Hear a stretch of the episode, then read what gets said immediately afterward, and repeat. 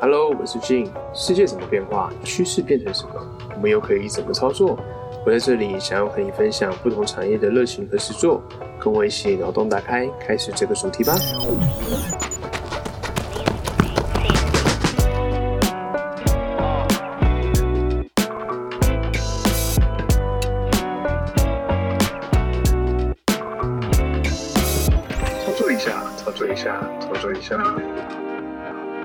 Hello，大家好，我是晋欢迎来到操作一下。从小到大，其实我一直都对眼睛的部分啊是有蛮多的疑问的。那我从小就是因为我爸妈都有近视，所以我本身就有先天性的近视。我从小时候就戴眼镜，所以我一直对眼镜的相关问题呢，有着很多的问题想要去请教一些专业人士。所以今天呢，我们特别邀请一位很专业的验光师来跟我们分享一些，不管是要做一些眼镜相关配件的动作、延伸的问题啊，甚至是我们目前常常都有看三 C 习惯等等的。那我们来欢迎 Betty 来跟我们做一个相关的分享。Hello，我是验光师 Betty。耶、太好了！Betty 觉得说啊，要成为一名验光师，他需要具备什么样的证照，还是要通过什么国家考试之类的吗？嗯，要。如果在台湾的话，我们需要就读相关的科系，叫视光学系。其实，在台湾有蛮多所大学或者是专科，像我自己是专科毕业的。那毕业过后呢，取得验光师的证书，它是一个医师人员证书。你取得了那个验光师人员的证书，你才能去做职业职业登记，并且执行验光。嗯，验光师这个法规啊，它通过六年七年了，到现在。不过它还有一个落日条款，就是要否那些我们有一些资历的老师傅们。OK，那验光师这个证照的考试会不会很难考？因为我像看你布洛格，其实有分享一些考题什么的。嗯，哎，对，因为我那时候考试的时候，其实准备五年的学历，再加上后面两年冲刺。我后面两年冲刺的时候，基本上每天都在读书。对我来讲啦，它就是一个考试而已。你只要有认真准备刷题的话，思绪清楚的话，其实不难考。很像，因为我像之前有做那个牙科相关的产业，嗯那有点像是牙技师这样，它是一个算是特许的行业。对对然后你，要去有那个牙技师相关的执照啊，然后那个执照必须是你要有读学历这样完整的经验，对才才能去考这样子。嗯，然后，所以验光师也大概是像这样的一个形态。对，它就是像国家考试嘛，护理师、医师，只是医对师他们流程更多。对对对，对，那他会有需要考实作题吗？实作目前不用。嗯，但可能我最近的消息是，过几年后要考英文了，英文的简历。是我觉得有好有坏，但是当然准备考试这部分当然是坏处比较多，因为你要多准备东西。没错，那又边工作边准备，怎么太累了啦？对，啊，而且你们那工时又好长。对。那现在啊，我们在进行验光的时候，会有使用哪些仪器跟技术？还要怎么样去呃协助一些我们去配眼镜的人呢？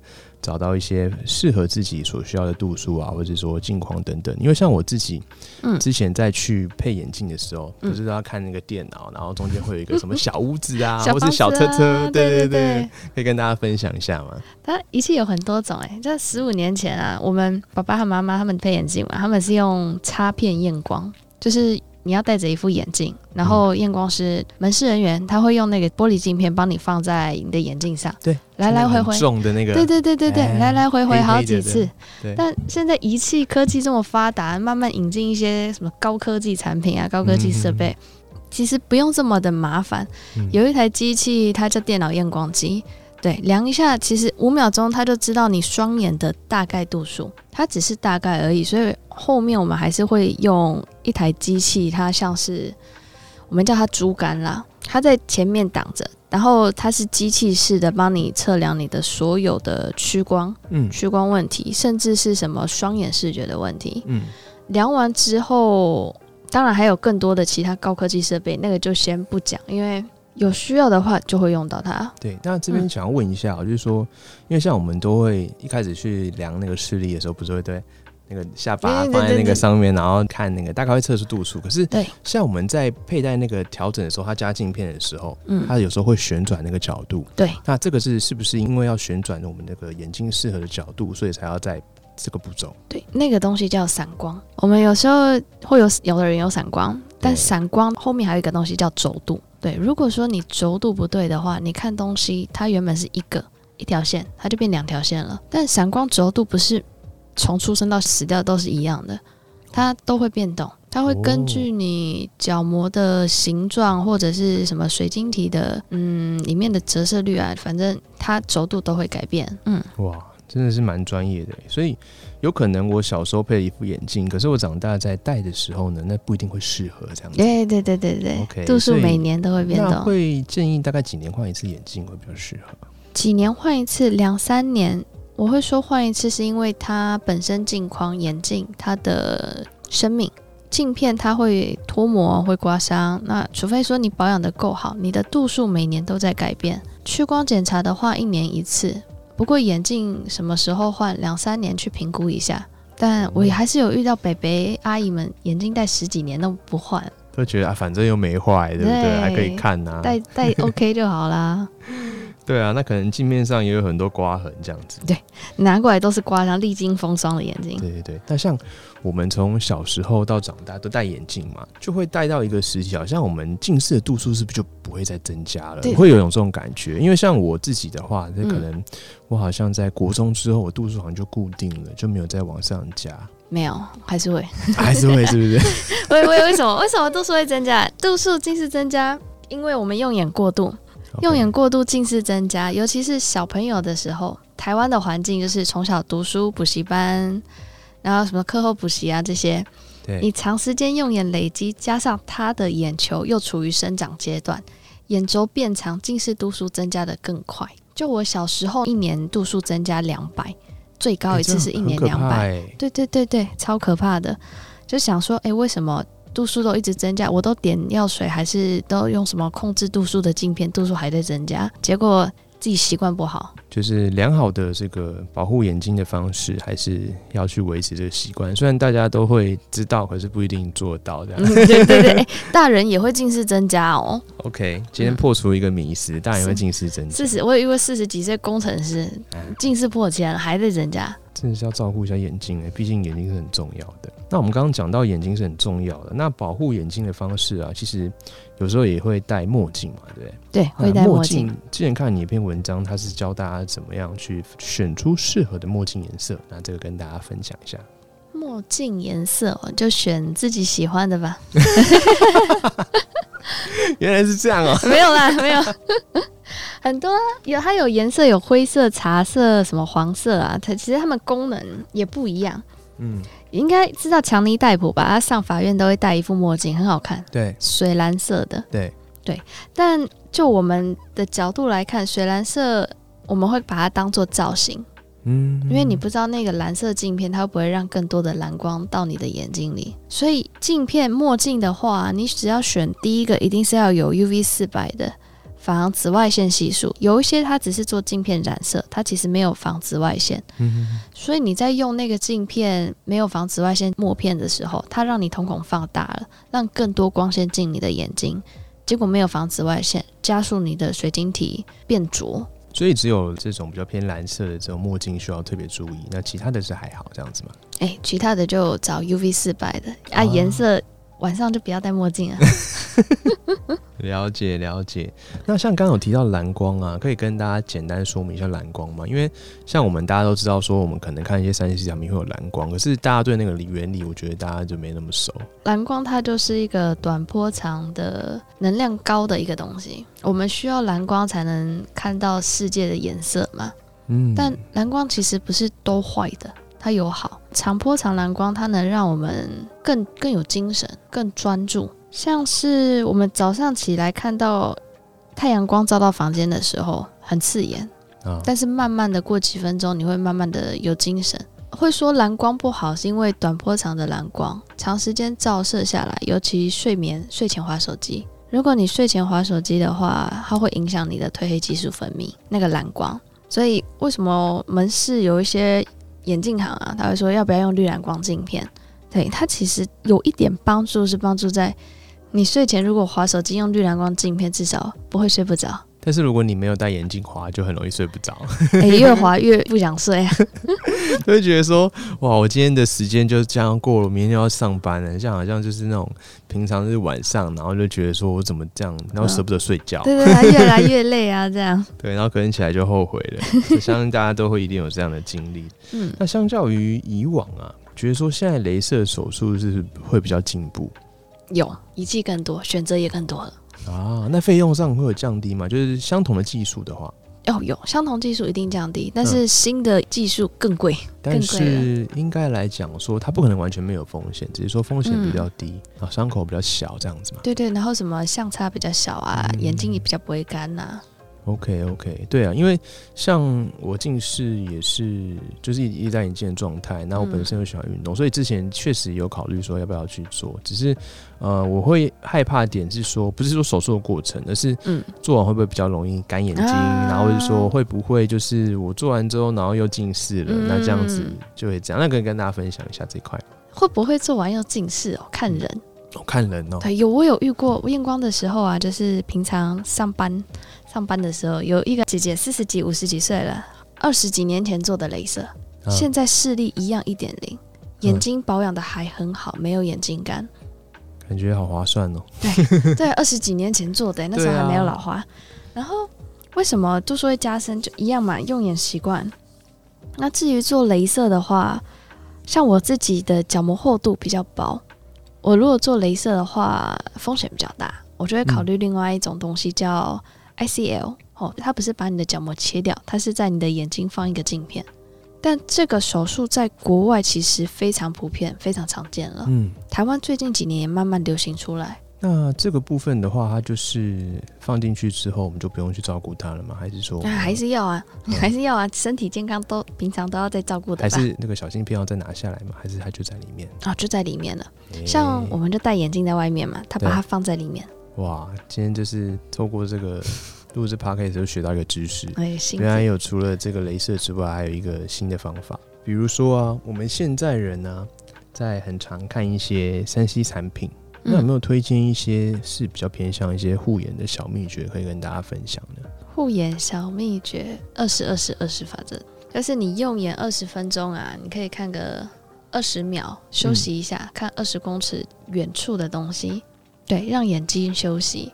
以前我们会定番茄闹钟，哦，番茄钟，那我们现在眼睛休息的话，抓二十分钟就休息了。嗯，啊，那一直看荧幕，那眼睛伤害太大了。那或者是说从吃方面做起，吃绿色蔬菜，吃健康一点。那我们要吃叶黄素嘛，就是哎，大家最常看到那个，对对对对对，相信这个你有分享有嗯，我自己就有在吃，因为平常如果说你自己煮嘛，自己煮自己带便当，吃的够干净、够健康的话，那其实也不一定要吃保健食品。嗯不管是叶黄素还是什么其他的保健食品。但对现在人外食族来讲，呃，维生素啊、营养素没有补充的这么足的话，我们就会靠保健食品去增量，可吃可不吃。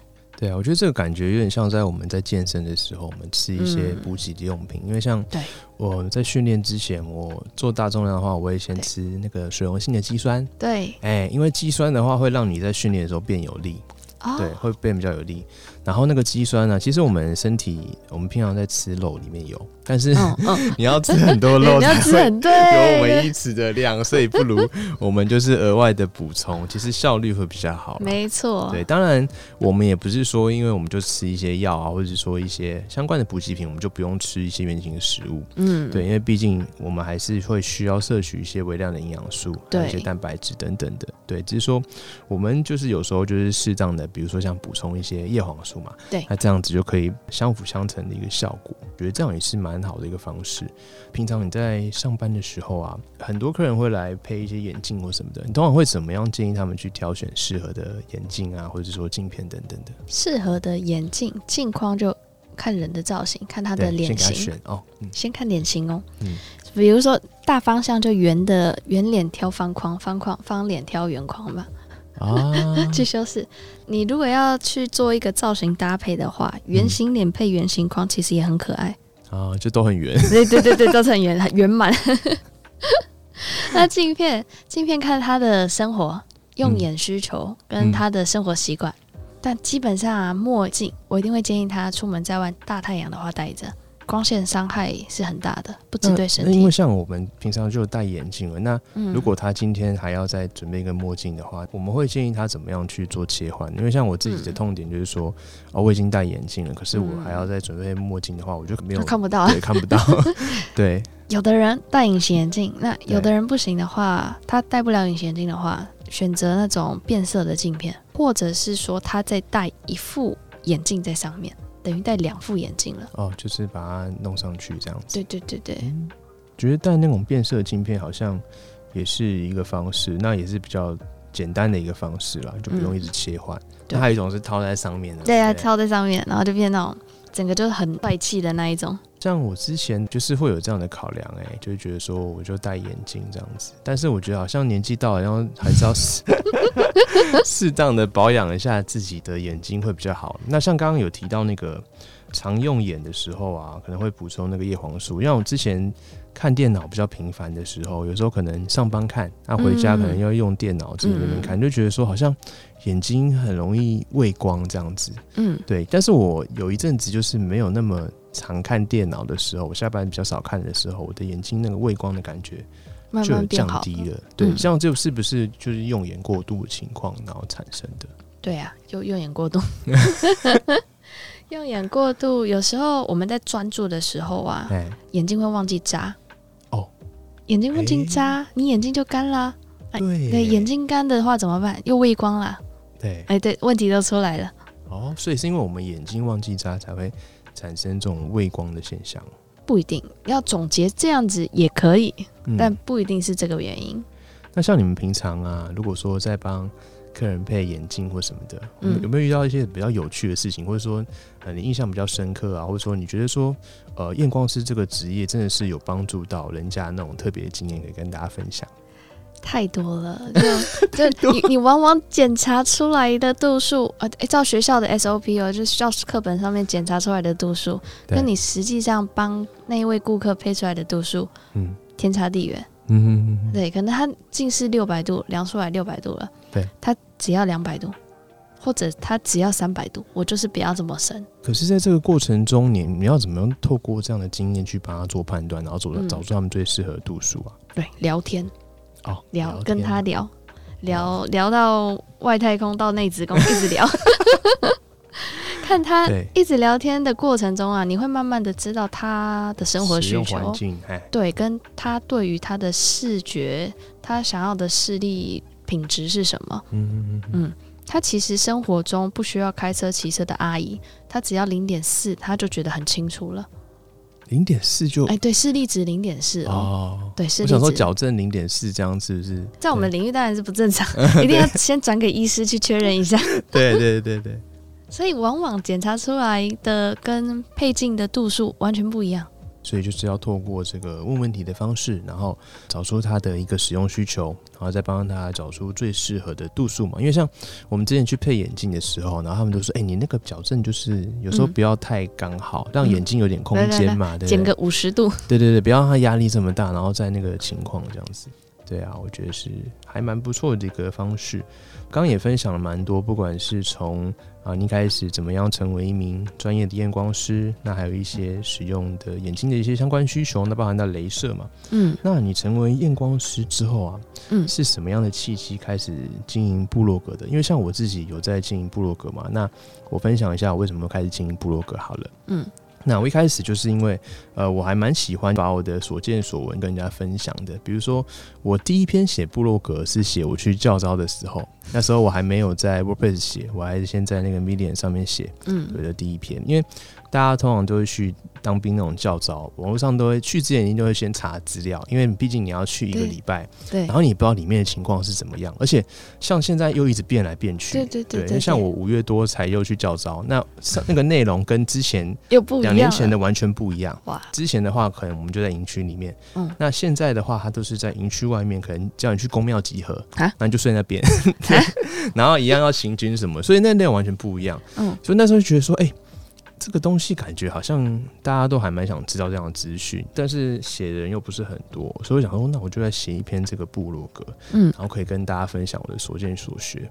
大家可能觉得说，那就是去网络上找一些相关的东西就好了。可是，呃，人家可能会这个人问完你，你就回答他嘛。嗯那可能另外一个问完你，你又再回答他一次。嗯那后来就会想说，那我不如就是自己来写，然后我这样就有一篇相关的文章会直接丢给人家，对对我就不用再重复一直讲对，一直讲浪费口水，哎，不是，啊。对对对，就 确实啊。但是你讲要时间嘛，那我们整理起来的话，嗯就是可以很完整，而且呃，我们也不是去拿人家文章贴给人家，因为有时候人家想要的资讯，或是你想分享的资讯，人家写的可能没有办法那么完全的到位，嗯，就不是你自己的版本，所以我就希望这样子把它整理起来，然后给人家看，就是一个很棒的呈现。那嗯等于是说也帮自己整理一些作品集这样子。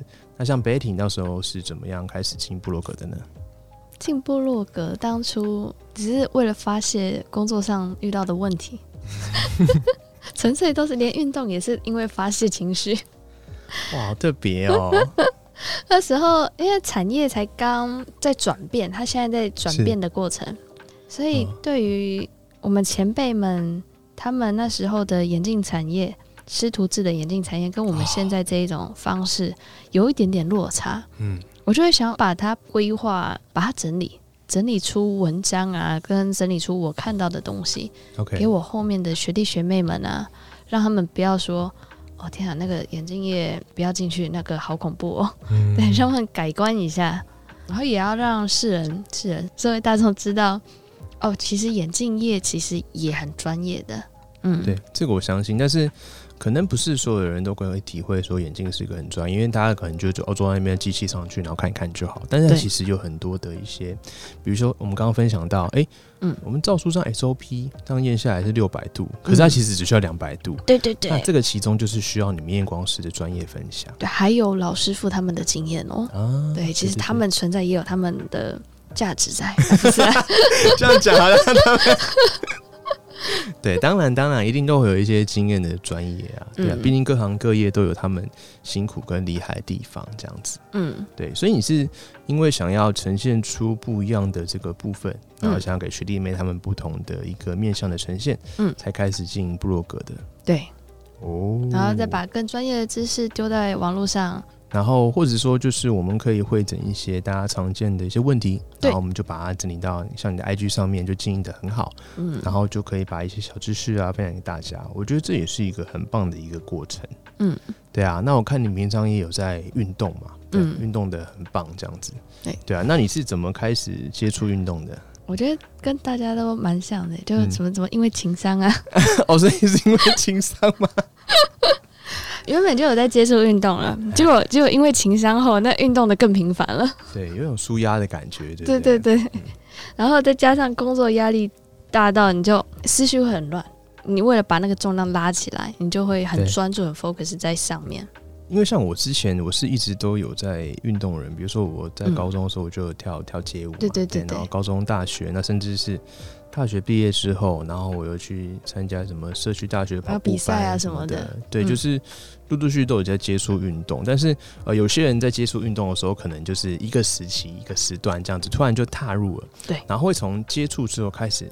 从中找到乐趣，嗯。慢慢的可以持续去做这件事情，嗯。我觉得是一个很棒的事情。因为像 Betty 如果是验光师的话，我相信你的同事应该不是每个人都有在运动，对不对？嗯，对，因为你们这个产业其实工时也蛮长的，然后你们可能休假时间又不一定是可以连着休，又不像嗯我们休周休二日嘛。对因为大家去配眼镜的时候，通常都是六日比较有空。对对，所以你们可能就是休比较多平常日，可是嗯这样的话就不一定可以连续休两天。没错。哎，但是你只休一天会发生什么情况？就是好像就没休假的哎、感觉。对对对，就没有那个假期在，你知道？对对对对对。可是好处是你不用上到五天就休息，哎，你三天你就可以休一下。做做二做三休一这样。对对对对对，是啊是啊，可是就会有一种没有休息到的感觉，有时候。跟家人出去玩两天三天两夜那一种对啊，不然就是要请同事 cover 一下。嗯，这也是不是那种朝九晚五，或者是说周休二日人比较辛苦的地方啦。对，嗯那在这样的前提之下，我相信同事比较不会想要运动，然后休假就是想在家休息，这样不想出去。然后出去玩。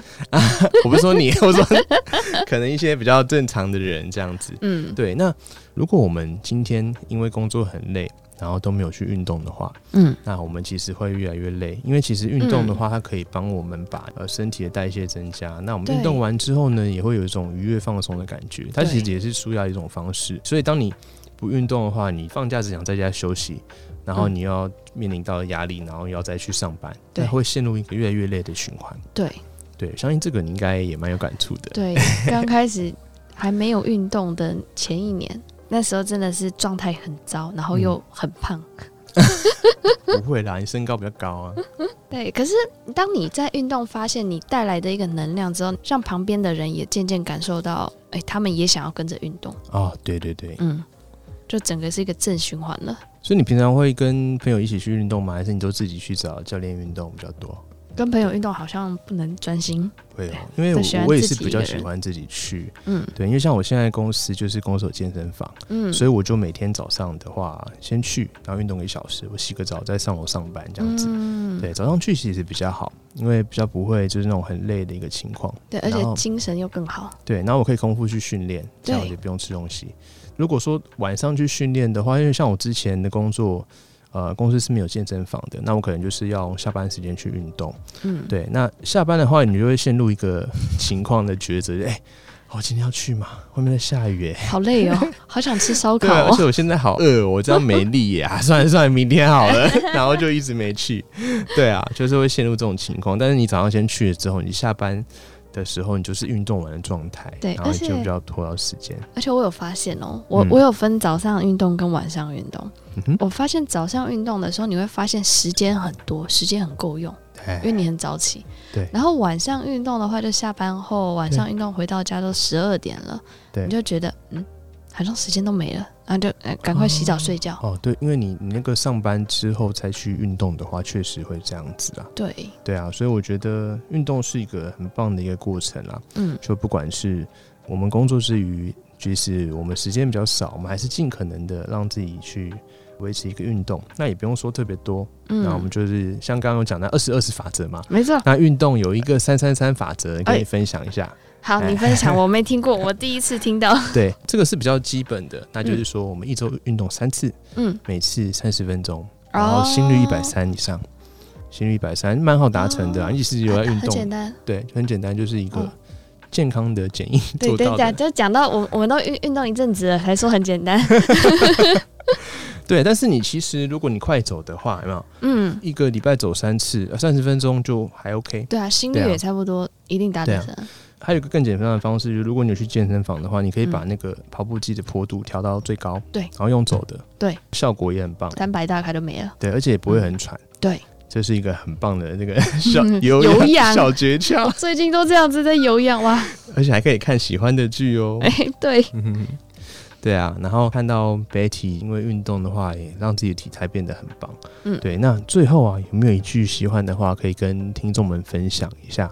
不管你是从啊、呃你求学的过程呢、还有在你当专业验光师的过程，还有你甚至是接触运动的过程，有没有一句喜欢的话跟听众们做个分享？有，他有中文也有英文。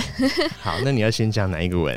好了，我我们先讲台湾话。好哦，不行，它是在后段的。好，那先讲英文吗？Don't wait until the end of your life before you start learning how to live。啊，翻译过来就是说，不要等到你生命快结束的时候，好白话，才开始学习怎么去生活。那它的后段是我自己想是。愿我们在贫富差距更大的未来，过得潇洒、快乐、与世无争。我觉得很棒的一段话，然后也很值得审视，因为我们通常都会觉得说，我们可能假日想要放松或什么的，可是，呃，随着我们年纪的上去，如果我们都没有去挑战一下自己的话，嗯，那随着年纪上去，我们的选择会越来越少，对，而且我们的包袱也会越来越多，哎，所以像我也是这样的一个想法，就是说，嗯。呃，我在我还可以选择的时候，我尽量去挑战自己看看，包含嗯。我就是换工作，嗯。对，然后我想说，哎、没关系，即使我失败了，我顶多就回去做原本产业的工作。可是如果我成功了呢？那我就可以有新的不一样的选。择又更多了。对，我的选择就会又更多了。嗯，对啊，所以我觉得今天非常谢谢 Betty 来跟我们做这么多的分享，那也就是帮我破解了一些我以前一直很想知道的一些眼镜的迷思哦。那包含也会持续关注他的，不管是 IG 啊还是部落格，都可以学到很棒的一些啊验光，或是说在眼镜这个产业的相关知识。那我们今天非常谢谢 Betty，谢谢谢谢俊。谢谢。